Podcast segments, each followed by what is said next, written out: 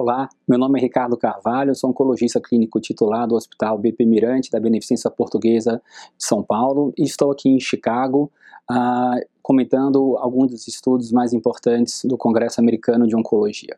Nós acabamos de ter a sessão plenária e um dos estudos que foi apresentado foi o estudo Polo, o qual eu vou agora tecer alguns comentários. Então, esse é um estudo muito interessante, muito importante para nós da comunidade oncológica, porque é o primeiro estudo que está avaliando o tratamento personalizado no câncer de pâncreas. É um estudo de fase 3, randomizado, placebo controlado, que avaliou o uso do olaparib de manutenção. O olaparib é um inibidor de PARP naqueles pacientes com câncer de pâncreas metastáticos portadores de mutação germinativa do BRCA1 ou 2. Então, uh, esses pacientes, né, na verdade foram 3.300 pacientes que foram uh, randomizados, aproximadamente 7% dos pacientes uh, eram portadores dessa mutação germinativa, um dado bastante semelhante aos dados históricos. Né? Desses pacientes, aproximadamente 154 pacientes foram randomizados para receber ou olaparib de manutenção ou o placebo. É importante é, relatar que ah, esses pacientes eles tinham que ter recebido uma quimioterapia com platina na primeira linha e eles não poderiam ter ah, apresentado progressão. Né? Esses pacientes deveriam ter recebido pelo menos 16 semanas de quimioterapia baseada em platina. Ah, o endpoint primário do estudo é a sobrevida livre de progressão e o endpoint secundário, né, na verdade, os endpoints secundários são sobrevida global, taxa de resposta e qualidade de vida.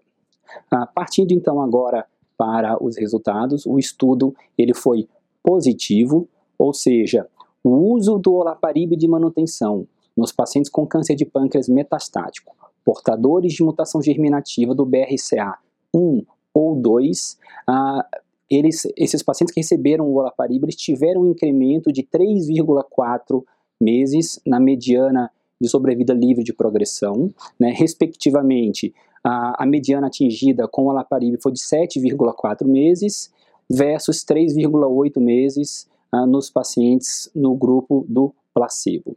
Isso uh, uh, resultou num hazard ratio de 0,5 56, mais ou menos, uma redução aproximadamente aí de 45% no risco de, de progressão, com um P altamente significativo. Ah, os dados de sobrevida global ainda são bastante imaturos, tivemos apenas 45% dos eventos, né, então a gente não pode tomar nenhuma a, a, a, decisão mais importante, mais aprofundada nesse, nesse endpoint.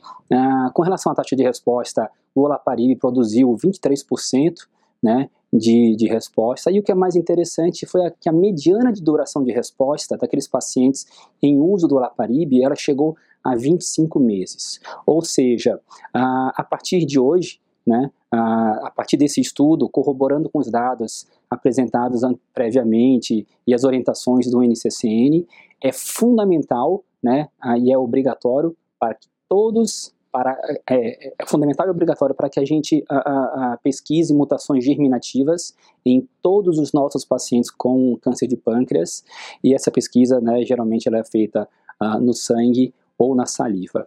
Uh, esse é um estudo realmente que muda a conduta. Né? A gente tem algumas, algumas críticas né, e é importante ressaltar que a principal crítica é que no braço do placebo, os pacientes receberam apenas oito ciclos de quimioterapia baseada em platina e não receberam nada após, nenhum tratamento de manutenção. E a gente sabe que hoje em dia o tratamento de manutenção é geralmente o tratamento padrão que a gente faz nos nossos pacientes. Então a gente não vai saber realmente nesses pacientes ah, que têm mutação germinativa do BRCA se o olaparib ele é melhor do que, por exemplo, uma quimioterapia de manutenção com 5-fluorouracil. Mas certamente após a apresentação desse estudo, que foi inclusive a, a, publicado simultaneamente na New England. A, a, a, pesquisa da mutação germinativa do BRCA, ela realmente fica ainda mais obrigatória e nesses pacientes é, portadores de mutação germinativa, o uso de olaparib de manutenção passou a ser uma excelente alternativa, resultando então no aumento né, do intervalo livre de progressão para esses nossos pacientes.